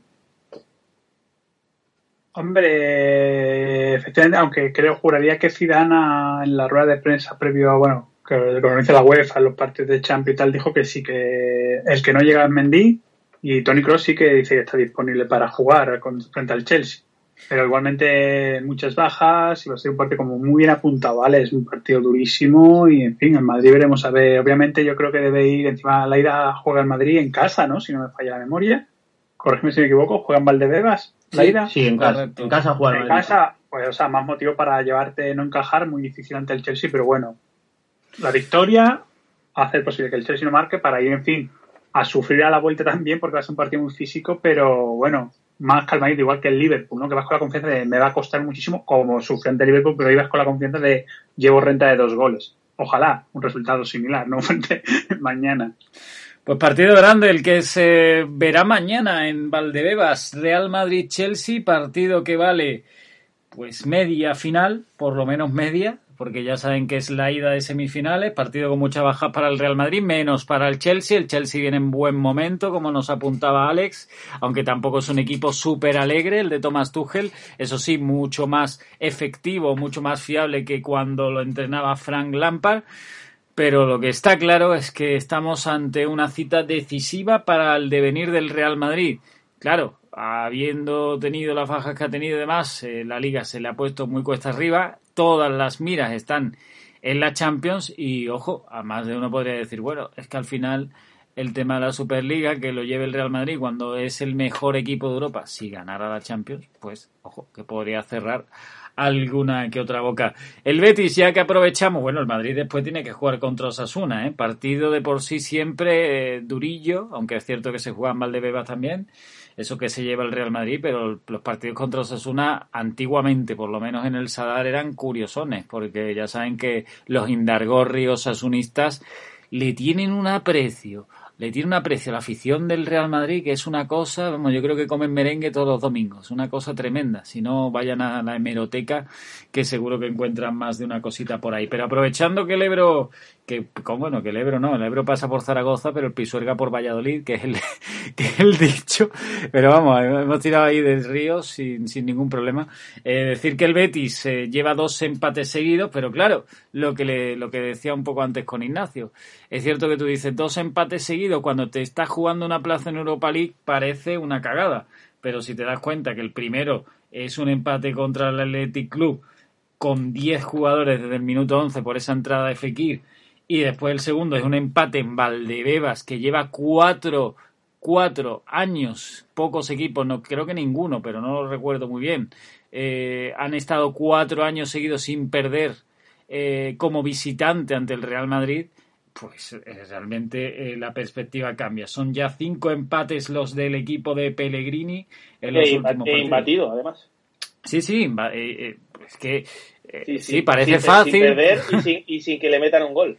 Claro, es que si, si tú coges y dices tú, claro, Pellegrini, llevas no sé cuántos empates seguidos, el Betis está jugándose un puesto por Europa League, pero después ves que los dos últimos empates son con 10 jugadores todo el partido contra el Athletic y el otro es contra el Real Madrid, que siempre va a ser el Real Madrid y más en Madrid, pues quizás un poco cambie la perspectiva. Yo juego el Betis tiene que jugar contra Valladolid, Granada, Eibar, Huesca y Celta. Quizás ahí sea de los que tiene mejor calendario. Por abrir una puertecita al Betis, no sé si alguno quiere comentar algo sobre lo que se dio el partido el otro día. Eh, no sé si pensáis que tuvo suerte contra el Madrid o quizás que el Madrid fue el que la tuvo y sobre todo cómo veis al, al Betis en esos últimos compromisos para Plaza Europa League, que habrá fuego quien quiera. Eh, me gustaría comentar una cosa, eh, o sea, que como siempre critican mucho, de la prensa deportiva que tenemos en nuestro país, que a mi gusto faltaron bastante al Betis, y me explico. Yo vi el partido vía por televisión, no voy a hacer propaganda, obviamente, y soltó algo así, ese pedazo de nicho que hizo el Betis los 10-15 primeros minutos, bueno, coincidas conmigo, José, ¿no? Que el Betis jugó espectacular, presionando el Madrid, balones rápidos y demás. Y no sé qué comentarista soltó algo así como, bueno, el Betis sin complejos, tal, como si el Betis fuera un equipo pequeño. Obviamente, y había muchos comentarios de, esa índole, y yo como me pareció, a mi entender, que era una falta de respeto al Betis, que es un histórico del fútbol español, como diciendo, ¿qué pasa? Que por jugar al Madrid el Betis hay que, pues, el Betis lleva jugando bien al fútbol, no está en la clasificación que está jugando mal, ¿no? Ni la racha que lleva de resultados con Pellegrini jugando mal al fútbol. Entonces me, resultó que algún periódico, alguna radio también escuché comentarios de, wow, no veas el Betis, como sorprendido de que el Betis supiera jugar y jugara bien al fútbol. Entonces, hombre, señores, un poco de respeto, ¿no? Por los equipos, sea que no es la primera vez que lo escucho esta temporada, bueno, ya hay muchos años, pero esta temporada como que se hace, ah, la expresión de, me da mucha rabia de juega sin complejos. ¿Por qué va a jugar con complejos el Betis ante el Madrid? Sí, ya entendemos de presupuesto, tal, sí, pero yo ese partido, digo, va a ser un buen partido como fue. Fue un buen partido de dos equipos que jugaron muy bien al fútbol. Es verdad que los dos en las áreas rivales no estuvieron muy fino y por eso el resultado gafas, pero un poco de respeto por, por los equipos, ¿no? Por los rivales, televisión de, de, aquí, televisión de la capital, un poco de respeto, ¿no? Sobre todo los equipos andaluces, que siempre que jugar ante un grandes sin complejos. Pero bueno, ¿sabes? Como si, ay, qué, qué bonito juega, qué bueno es, dale, dale. Por Dios. Eso además que era de un whisky. Había un whisky, yo creo que todo el mundo conoce cuál es, son tres letras, eh, que decía eso de gente sin complejos. Ya uno peina canas prácticamente y, y se, se, acuerda de ese famoso eslogan, ¿no? Que era gente sin complejos, whisky, y ahí lo dejo, ¿no? Eh, cierto es, cierto es, Carlos, lo que apunta es una verdad como un templo. Eh, por eso también se ha eh, es que ese, claro, esa es la espita que hace que la gente salte con temas como la Superliga y no voy a volver a ahondar en el tema, pero esa es la espita. Al final eh, hay dos fútbol, uno de pobres y uno de ricos, o por lo menos ese es mi punto de vista y creo que lo comparte más de uno, no aquí a lo mejor, pero sí fuera. Y claro, pues esos son los, los palitos en candela que se suele decir por aquí por Andalucía que hacen que la llama se avive y al final cuando tú ves que se quiera hacer algo medio elitista, pues la gente salte. Yo solamente voy a dejar una anécdota en cuanto a lo que tú dices, que, que, bueno, que refleja muy bien lo que es esto y no es el Betis, es el Getafe. Juega el Barça contra el Getafe el otro día, además la comenté hace poco en otro foro, eh, y bueno, le preguntaban a la, eh, en este caso era una corresponsal que tenía eh, la cadena para el Barça en ese partido contra el Getafe, que era el importante el Barça contra el Getafe, por Dios. Y decía, bueno, tenemos ya la alineación del Barça, que es tal, tal, tal, lo importante es que no juega Dest, juega Sergi Roberto y le dice el comentarista, bueno, el que modera, ¿no? Le dice, bueno, ¿y tienes la alineación de Bordalás? Se queda callado y dice, espérate que te la busco.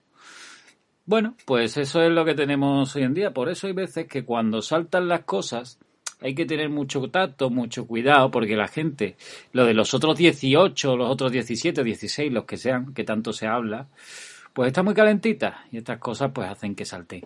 ¿Algo que apuntar sobre el Real Madrid Betis eh, en torno al Betis, Alex o Ignacio o cambiamos ya de tercio? Bueno, ya veo que poquito que apuntar. Eh, sí decir que el Betis, como digo, tiene un calendario eh, más apacible quizás que equipos como la Real o como el Villarreal en lo que queda y que desde luego Pellegrini, y en eso estaremos todos de acuerdo, lo que se le ve a un equipo mucho más serio, capaz de competir contra el Madrid, capaz de competir con 10 contra un Athletic que hace muy poquito pues le ganaba al Betis todos los partidos, prácticamente todos, capaz de competir contra equipos eh, inferiores, digamos, capaz de competir cuando el resultado va cuesta abajo, eh, cuesta arriba, perdón. Es decir, que estamos viendo un Betis muy serio y veremos a ver dónde llega, si estará en Europa League, en Conference League o si no se clasifica para Europa. Desde luego ahora mismo con 50 puntos eh, su mano poder llegar a competición europea. El tercero ahora mismo en la categoría, en la liga, en la lucha por el liderato, aunque depende del mismo, es el Fútbol Club Barcelona que tendrá que jugar el jueves contra el Granada, ya lo hemos dicho, pero es que además estos tíos, claro, hablábamos antes del Atlético, el problema no son los resultados, el problema son las sensaciones del Atlético y en este caso en el Barça, eh, más que un problema, es una bendición. Porque viendo cómo jugó Griezmann el otro día, por cierto, el segundo gol es un regalito de Juan Foyt que es tremendo. Cierto es que el primer gol de Chucuece vuelve a traer los fantasmas de ver una defensa un poco desarbolada. Pero viendo la jugada, por ejemplo, de De Jong, cómo juega ahora mismo De Jong, cómo Messi se revuelve en una jugada que no acaba en gol, pero es un pedazo de jugada. Es decir, viendo este Barça, quizás sea la otra cara de la moneda, ¿no, Alex? Sí, es un poco lo, que comentamos antes. Al final el Barça sí que es cierto que a pesar de esa mala racha de resultados, eh, con el partido de Champions el de ida, también con la ida contra el Sevilla en la Copa del Rey, sí que dejó algunas dudas y quizás ese fue su peor bache de la temporada pero desde entonces sí que, a pesar de la derrota en el clásico, que fue un partido igualadillo, sí que es cierto que encontró su estilo de juego, ¿no? Y lo está llevando bien. Es un estilo de juego que, pues cada semana aquí comento un poco lo mismo, pero es que maximiza mucho las piezas, porque al final eh, como tú comentabas estos dos casos que para mí son muy clave, como el de Griezmann y de Jong, que creo que sobre todo el segundo, ¿no? Hizo un partido espectacular, creo que aporta muchísimo al Barça. Para mí es complicado porque son dos contextos distintos, tampoco lo voy a comparar, ¿no? Pero sí que es cierto que recuerdas ya de Jong del, del Ajax, que maravilló en Champions, y está siendo por lo menos un jugador mucho más importante que la temporada pasada y que aporta muchísimo, porque vimos en el partido, por ejemplo, el Villarreal que presionaba muy arriba al Barcelona y era él precisamente el que rompía con esas, esos desmarques para que el propio Ter Stegen, por ejemplo, lo buscase al espacio y así crear peligro, ¿no? Entonces yo creo que, como digo, maximiza mucho las piezas, porque vemos a Piqué, eh, que ha vuelto de lesión, ya el partido el otro día, más este, eh, estelar, rindiendo bastante bien. Oscar Mingueza, un jugador salido de la cantera que juega, eh, pues al final tiene sus limitaciones, por supuesto, pero aporta al equipo lo que tiene que aportar, ¿no? Mucha salida de balón, mucha entrega, mucho sacrificio y al final eso en estas alturas de la temporada vale mucho. Luego decíamos de John, Pedri, Griezmann, Messi, todos están brillando. Y luego los resultados puede ser que no lleguen, puede ser que el partido de ayer mismamente el Barcelona no lo ganase, porque sí que es cierto que expulsan a un hombre del Villarreal y que también tuvo alguna ocasión y a lo mejor te vas con un empate y las sensaciones son distintas. Pero, pero da la impresión de que saben a lo que juegan, de que cuando funciona juegan muy bien tienen un plan de juego claro, tienen alternativas y saben cómo hacer daño al rival, ¿no? Y yo creo que comparas, por ejemplo, este momento con el de la pospandemia del año pasado y es totalmente distinto. Ya independientemente de que el Madrid ganase sus partidos, el Barça de la temporada pasada daba eh, daba la impresión de que ganaba un poco por tirones de Messi, algún coletazo de Suárez al final y poquito más, daba tenías que dar gracias por ganar. Y en cambio esto, como te digo, aunque el resultado no acompañe tanto porque es un 1-2, eh, sí que las sensaciones son muy buenas. Entonces yo creo que el Barça, pues, además, no tiene un calendario muy, muy, muy complicado de aquí al final comparado con los otros. Creo que para mí es el favorito, entre otras cosas, por eso. Ignacio, tú que viste seguramente el partido, eh, lo primero es monumento a Kuman o tú crees que esta gente son tan buenos los que tiene ahí que ahora se han puesto a jugar y ahora no hay quien les tosa? Bueno, no, no es monumento a Kuman. Yo creo que como el partido fue desde luego precioso ¿no? para, para, el espectador porque eh, además eh, los dos equipos tuvieron, tuvieron ocasiones porque a pesar de que el Barça tuvo ocasiones para adelantarse, adelantarse en el marcador y luego pues el Villarreal tenía una presión, una presión muy alta y, le, y, le, ponía y le ponía y le ponían en graves problemas a, al Barça también para sacar la pelota y, y bueno, sí, eh, es cierto que como dice que el resultado, que el resultado es corto, o sea, es corto, claro, que ganaron 1-2 y que hubo, que hubo la expulsión de, Trigueros, que bajo mi punto de vista es correcta.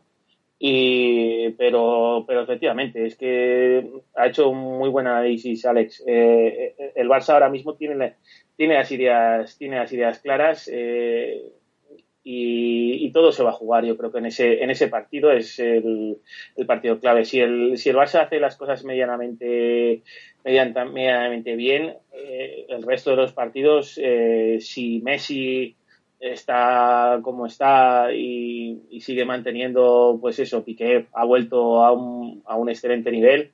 Eh, creo que, creo que el, Barça es también, efectivamente, coincido con Alex, que puede que sea el principal favorito a llevarse el campeonato, más cuando además eh, ya le vale, o sea, ya le vale incluso, puede que le valga incluso el empate.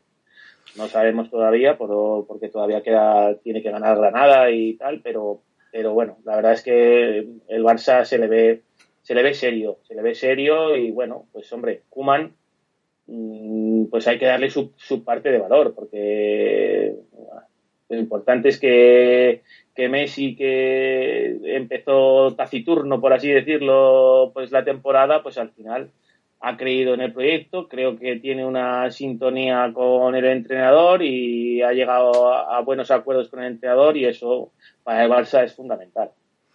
Carlos, Grisman, más de uno a Grisman le tendrá que pedir perdón esta temporada. ¿no?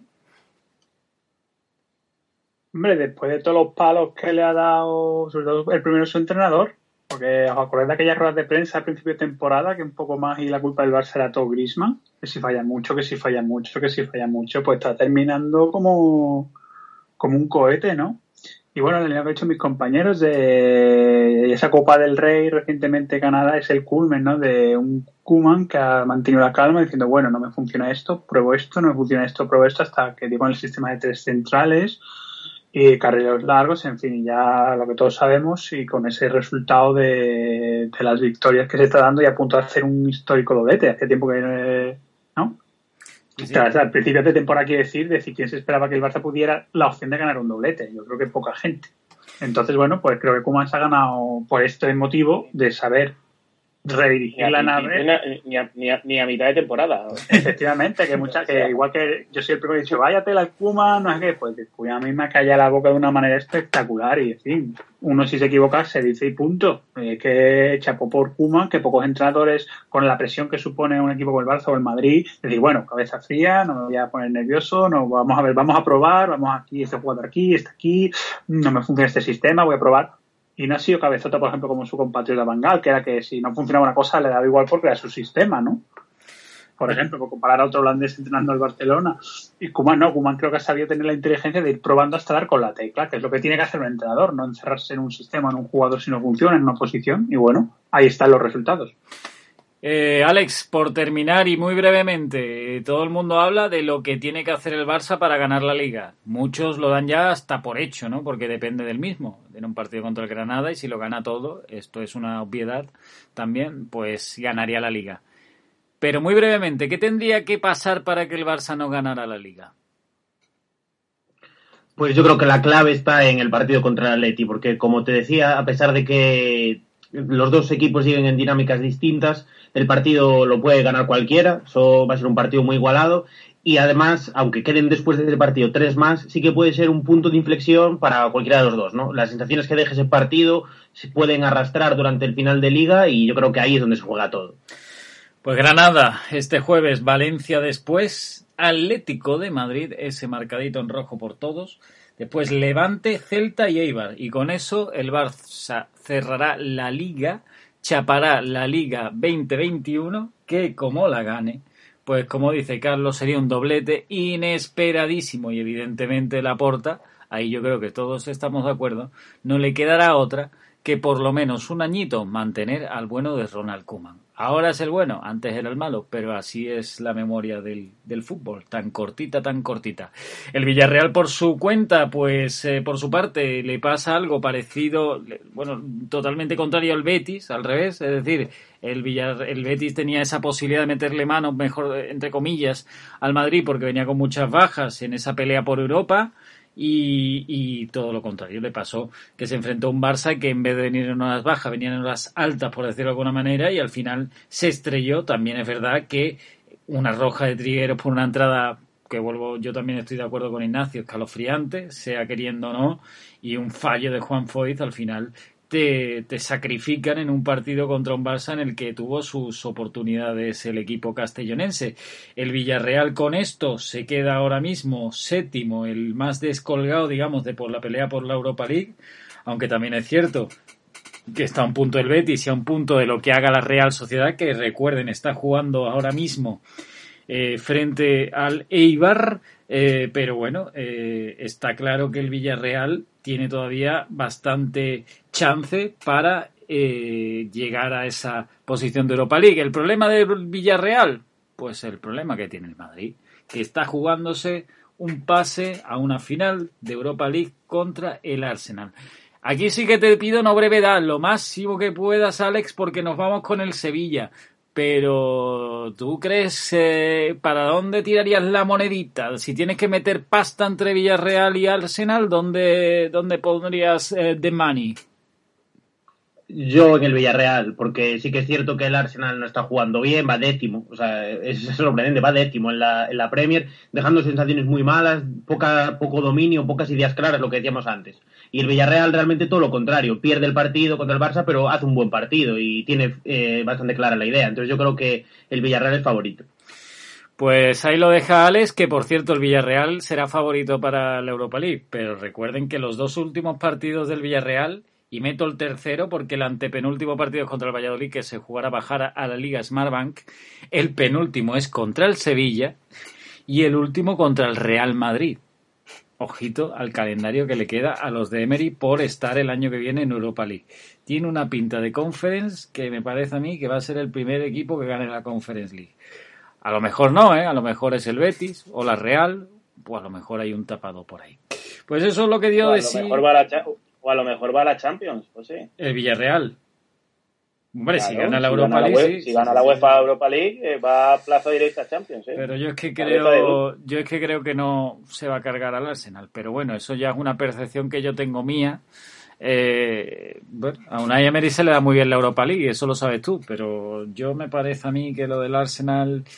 Bueno, a ver, sí, espero equivocarme, ¿eh? por el bien de la afición Groguet. Y por cierto, Carlos, hay que decirlo que el Villarreal femenino ha subido a primera división, que también lo hemos dejado ahí clarito en nuestras redes sociales. De hecho, sacaron los jugadores del Villarreal una camiseta conmemorativa de ello, eh, de las croquetas. Eh, yo no sé valenciá, ojalá pudiera hablar valenciá porque me encantan los idiomas, pero en este caso no controlo, pero las chicas del Villarreal estarán el año que viene en Liga Iberdrola.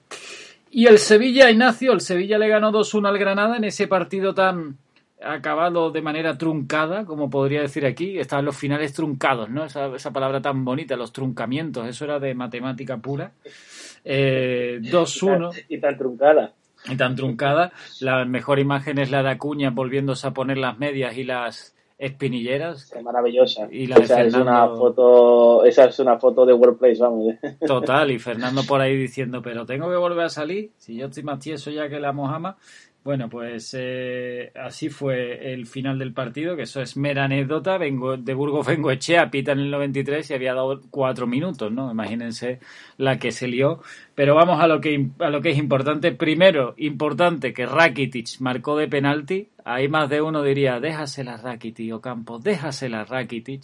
Hay una historia ahí por medio, pero bueno, eh, el caso es que el croata marcó el gol eh, que adelantó y que abrió la lata para los sevillistas. Ocampos en el 53 marcan una jugada en la que medio gol es, eh, eh, creo que está de acuerdo conmigo, en esa dejada o en esa en ese no ir por el balón de Luke de Jong, que fue titular ayer y no desentonó. De hecho, tiene una jugada bastante interesante que acaba pues siéndose por muy poquito un cabezazo del más puro estilo del Flying Dutchman, del volador, del holandés volador. Y después Soldado marcó de penalti en el 90 con un penalti que hizo Acuña en una mano, en un penalti muy, muy 2021, ¿no? De esos que, por cierto, los madridistas, algunos, eh, reclamaban el otro día en el partido contra el Betis. Eh, 2-1 entre el Sevilla y el Granada. Eh, al final, eh, Lopetegui no se baja del burro. No sé cómo lo viste tú, Ignacio, y sobre todo, eh, pues eso, esa solvencia ¿no? que está demostrando el Sevilla, que parece ser que se podría pues relajar un poquito, pero aquí no se relaja nadie, ¿no? No, la verdad es que no. La verdad es que estamos disfrutando porque porque el equipo está mostrando un grandísimo nivel y, bueno, lo cierto es que ahora mismo pues Lopetegui pues hay que hay que decir que pues ha dado con, ha dado con la tecla, eh, ha conseguido pues que Papu Gómez que al principio parecía de que no aportaba mucho al equipo cuando empezó jugando por banda, pues ahora mismo eh, creo que en el centro del campo eh, cada vez, cada día está teniendo más peso, más peso en el equipo. Y, y, bueno, lo cierto es que, el Sevilla no es que ganase con una solvencia, con una solvencia tremenda, pero el Granada llegó, llegó muy poquito, muy poquito.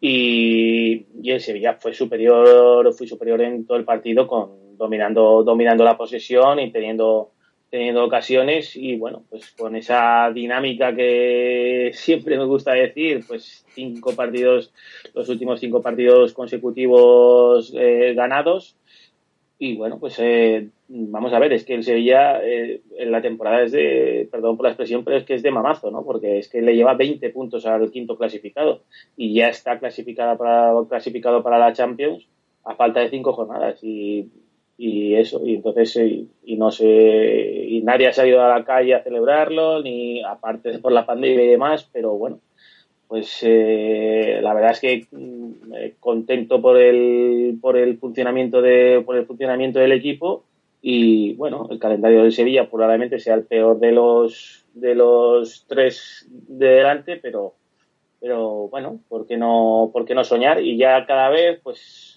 excepto Lopetegui, que es, como tú bien, muy bien decías, tiene un discurso, absolutamente hermético y no va a decir nada más de la teoría del solismo del próximo partido. Pero lo cierto es que ya se empieza a ver de que, bueno, pues ese, ese gustirrinín, ¿no? De que, te, de que te da estar allí, ves la imagen de Monchi cuando finalmente termina el partido Mm, no sé si la imagen es del, del principio del, del, primer final o del segundo final, pero con una alegría desbordada. No sé si por la clasificación, yo creo que es más porque, bueno, pues piensa de que, bueno, que ahí estamos y que le estamos eh, plantando caras a, a los tres mastodontes de arriba y la verdad es que lo cierto es que el Sevilla, pues muy bien atrás, muy bien en el medio y, bueno, eh, Luz de Jong es cierto que no es santo de mi devoción, pero hizo un partido correcto, estuvo a punto de marcar. Yo soy más de Nesiri, pero bueno, es que no me puedo meter con, con Julen. Ahora mismo hay que, tengo que ir a tope con él. Ignacio, eh, ahora que a todo pasado, claro, ahora es muy fácil decirlo, ¿no? Había algunos que decían el otro día, bueno, es que si a lo mejor contra el Borussia, pues hubiéramos sacado algunos más menos titulares, es que a lo mejor ahora los dos puntos que se pierden, bueno, los tres puntos que se pierden en Elche, los dos que te cae, que, que pierdes en el Zorrilla contra el Valladolid, ¿no? Eh, ahora da, un poquito de coraje, ahora te da un poquito de decir, bueno, es que esos cuatro puntos más, eh, o sea, esos cinco puntos más, tal y como está la liga ahora mismo, eh, podía ser el liderato en estos momentos y sobre todo si tú crees que, a lo mejor la clave de poder meterle mano, otra vez utilizo ese término, de mojarle la oreja a los tres grandes es eh, jugando solo en una competición. Hombre, desde luego que influye. Pues es lo que es, es lo que Decías del Villarreal, que eso le va a influir también para la clasificación para la UEFA y que yo lo que creo que también para el Real Madrid que le va a influir, porque también, claro, lógicamente jugando solamente una competición y hay que reconocer que el Sevilla es el equipo que menos ha descansado esta, esta temporada. Entonces, el Sevilla, desde que quedó eliminado con entrar el Borussia, se ha notado una solvencia, una solvencia en la liga bastante, sea, con una racha de resultados tremendo. Ha, ganado tres partidos consecutivos fuera Y entonces, hombre, pues sí, te da un poco de, te da un poco de, rabia, pero, pero bueno, es que así son las cosas, que si hubiésemos pasado al Borussia de Dortmund, pues también estaríamos ilusionados, ¿eh? O sea, que, que, que no se le puede, no se le puede reprochar nada, no se le puede reprochar nada al equipo y hay que valorar, pues yo qué sé, pues eso, que pues con, con un presupuesto bastante más limitado que los tres de arriba, pues que se consiga de que haya jugadores que no eran especialmente conocidos y que están mostrando un nivel brutal. Pues por ejemplo, como el, tema de Acuña, que el tema de Acuña cuando se fue Reguilón el año pasado, pues parecía que se nos quedaba el lateral izquierdo bastante huérfano y por ejemplo Acuña creo que está mostrando un nivel en el, en, el lateral que ahora mismo no, no se acuerda la gente de Reguilón por ejemplo, ¿no?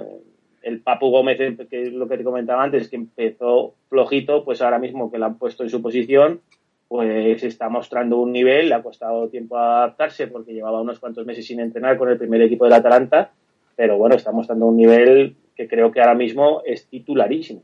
Entonces, bueno, pues hay que, hay que valorar muchas cosas del equipo y es lo que y es lo que me gusta, ¿no? También del fútbol, que con, con presupuestos menores, pues que también se consiga estar soñando por cosas que son muy complicadas, pero bueno, de momento, pues el Sevilla está ahí y mientras las matemáticas nos permitan seguir soñando, que quién nos iba a decir que, que a falta de cinco jornadas íbamos a poder soñar por el campeonato de liga, ¿no?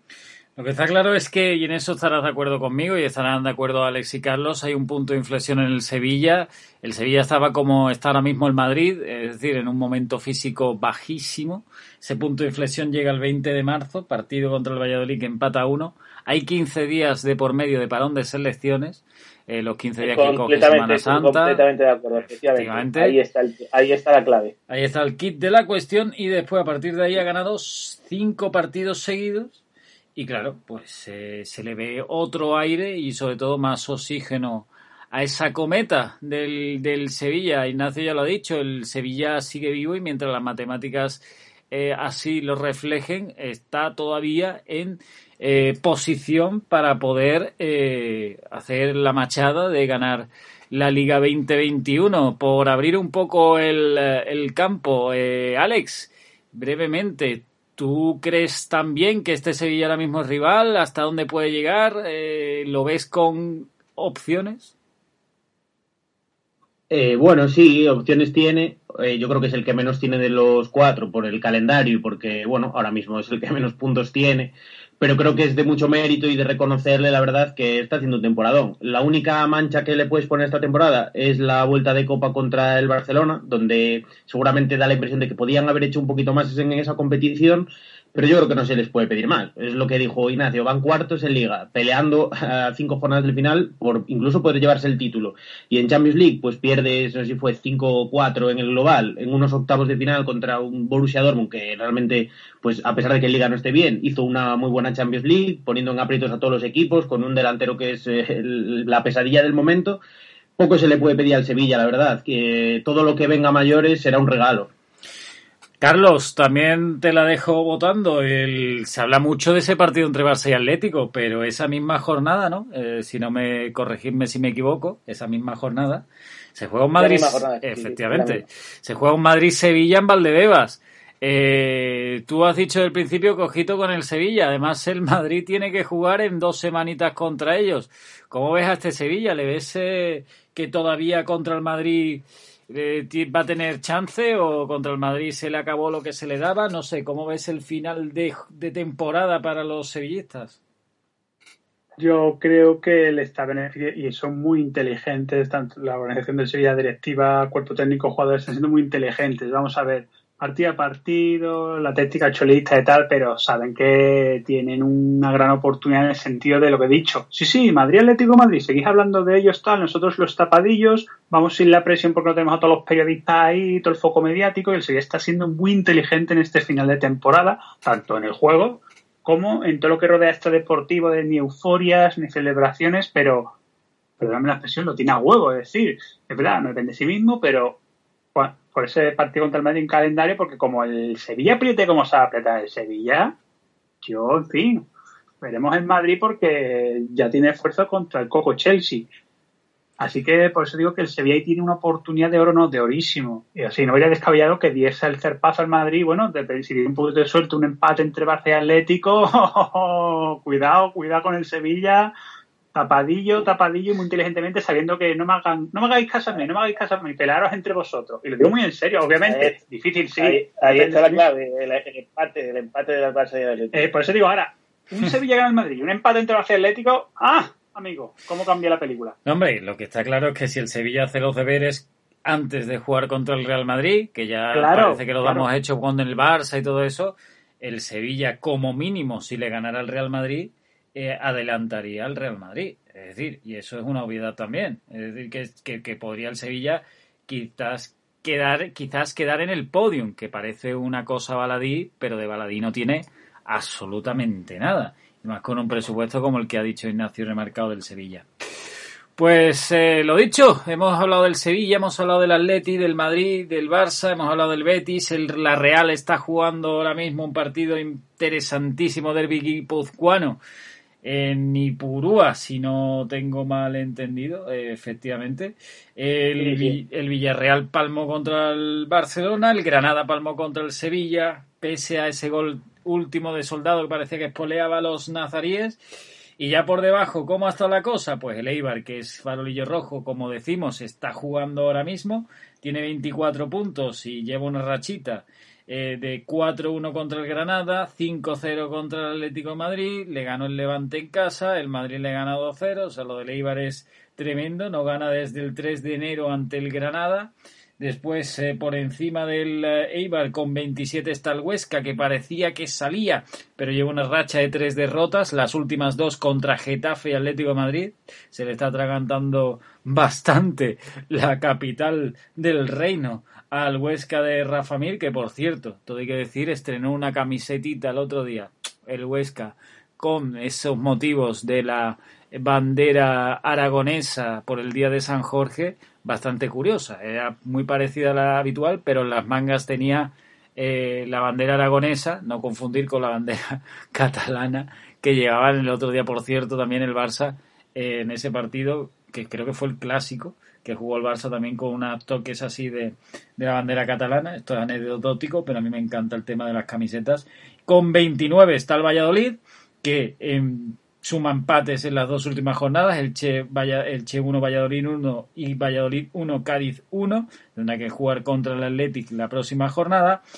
Y el Elche es ahora mismo el que mejor dinámica, como diría Ignacio, lleva después de empatar contra el Valladolid, pero ganarle un 1-0 que da, vamos, eso vale a oro. El gol de Lucas Boyé contra el Levante que le dio los tres puntos al equipo que entrena ahora mismo el buen, eh, bueno, a mí me parece que me parece un entrenador súper interesante como Fran Escribá, al que fue un poquito ninguneado en el Villarreal, también tuvo su época, quizá el Villarreal le venía grande, pero desde luego es un entrenador por lo menos eh, constante en sus eh, equipos. Por encima a la vez, que de momento está salvado, Getafe, que como hemos dicho le ganó al Huesca, y bueno, a partir de ahí una serie de equipos que ahora mismo no se juegan prácticamente nada. Pues ahora le vamos a dar paso para terminar al grandísimo Paco Luna con las estrellas de Luna. Hoy nos va a hablar de un jugador, un lateral que casi nadie conoce. Hoy sí se le ha currado el bueno de Paquito. Además le mandamos un saludo fortísimo y un abrazo enorme porque es su cumpleaños y su cumpleaños pues le ha llevado hasta Portugal hasta más concretamente Lisboa. Las estrellas de luna. Hola José, compañeros y sobre todo oyentes desde la medular. Hoy me cuelo en vuestra tertulia para hablaros de Nuno Méndez, lateral y carrilero izquierdo portugués, nacido en Sintra hace 18 años y que milita actualmente en el Sporting de Portugal.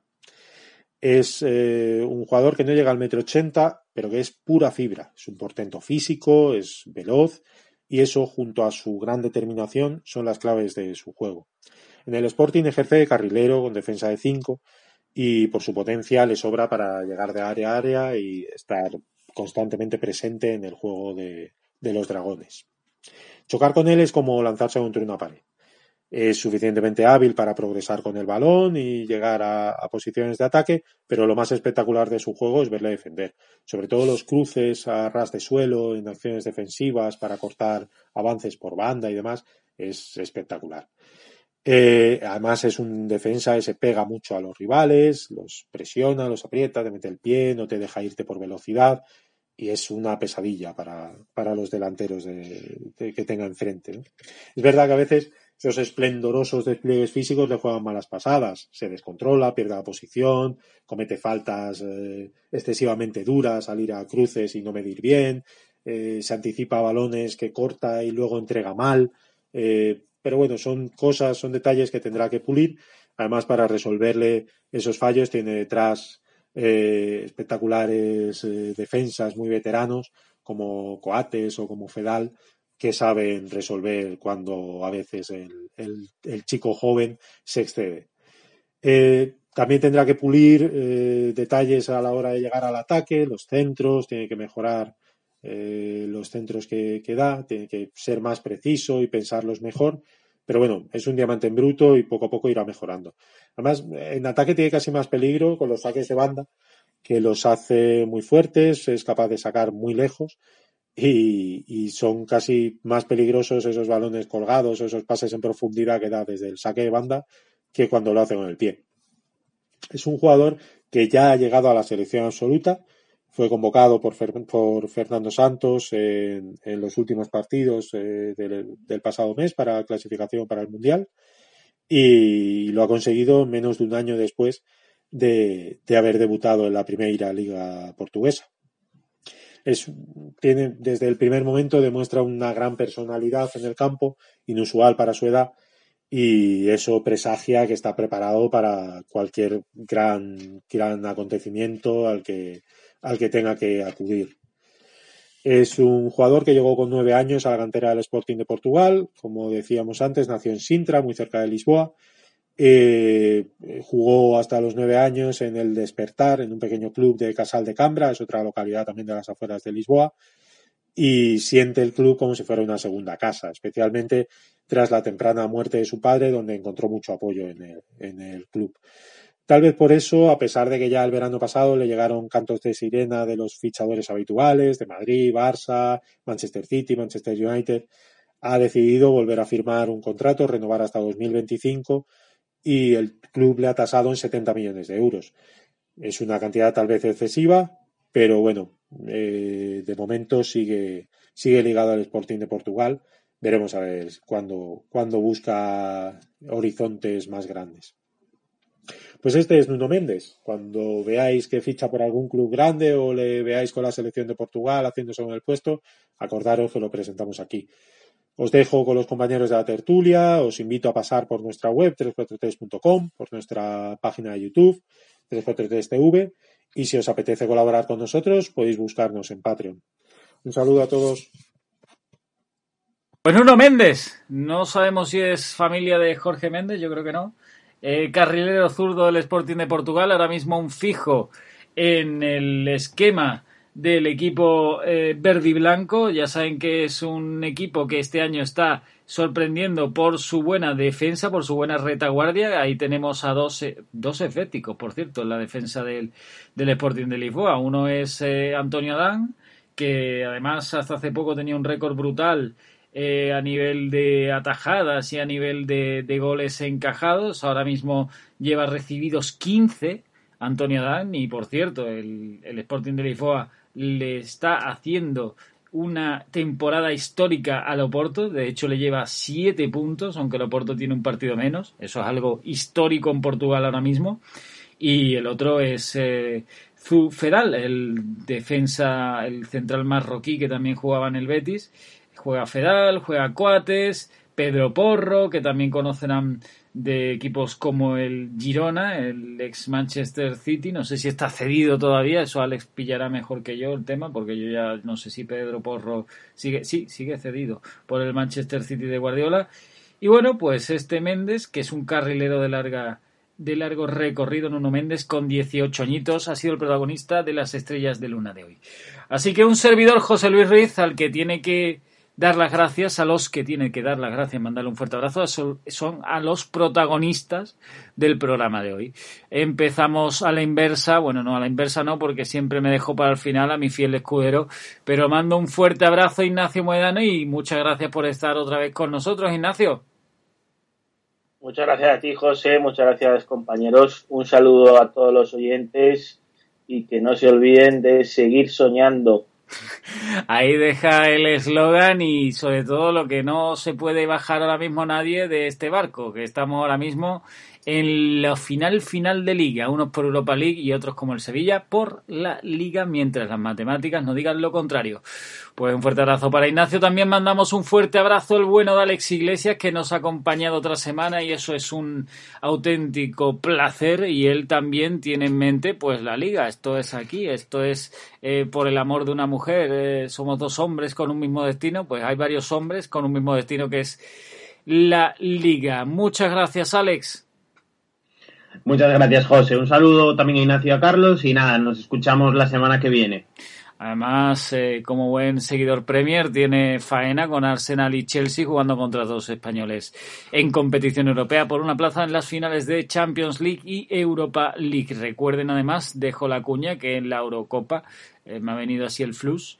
Eh, no se va a jugar en Bilbao, los partidos de la selección española se jugarán en la Cartuja. Me ha venido así un poco lo de Champions, no sé, me ha venido así.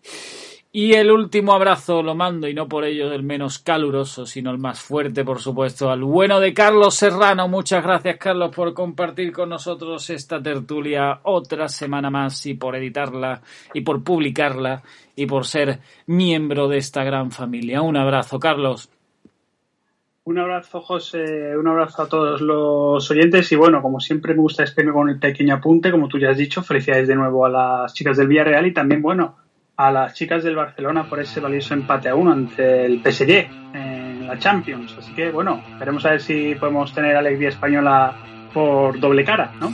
Pues, desde luego este es el año, viendo lo que están haciendo la Liga Iberdrola, este es el año para que un equipo español femenino, eh, sería la primera vez de la historia, si nadie me dice lo contrario, ganase la Champions League, que siempre era terreno vedado para británicas y sobre todo para equipos franceses. Olympique de Lyon es, por cierto, el rival lío en el PSG. Ahí ya me he perdido el Barça, pero desde luego estamos hablando de que eh, las chicas del Barça con Jennifer Hermoso a la cabeza, que por cierto es la que marcó el segolito, eh, son las que ahora mismo tienen esa oportunidad de eh, darle una final gloriosa Paris Saint-Germain, como decía antes, el Olympique de más potente, ahora ya es el Paris Saint-Germain, lo que tiene el dinero, darle una final muy interesante al fútbol femenino español. Sería pues el último empujón, que ya son muchos, no sé que sea el último, pero sí un empujón importante para el fútbol femenino en este país. Y por último deciros que tienen un artículo interesantísimo, apasionante como su título de Antonio Ross sobre el final de liga y otro de Jacobe Varela sobre eh, los tipos de tareas en entrenamientos. Ya saben que es un especialista, es un entrenador ya reputado en Galicia y por lo tanto son dos artículos muy interesantes. Un servidor, como decía José Luis Ruiz, se despide hasta la semana que viene, siempre diciendo lo mismo. Lo primero, que os acordéis que el COVID no está muerto por desgracia todavía, que tengáis mucho cuidado, por tanto, que seáis felices y que veáis mucho fútbol. Hasta la semana que viene.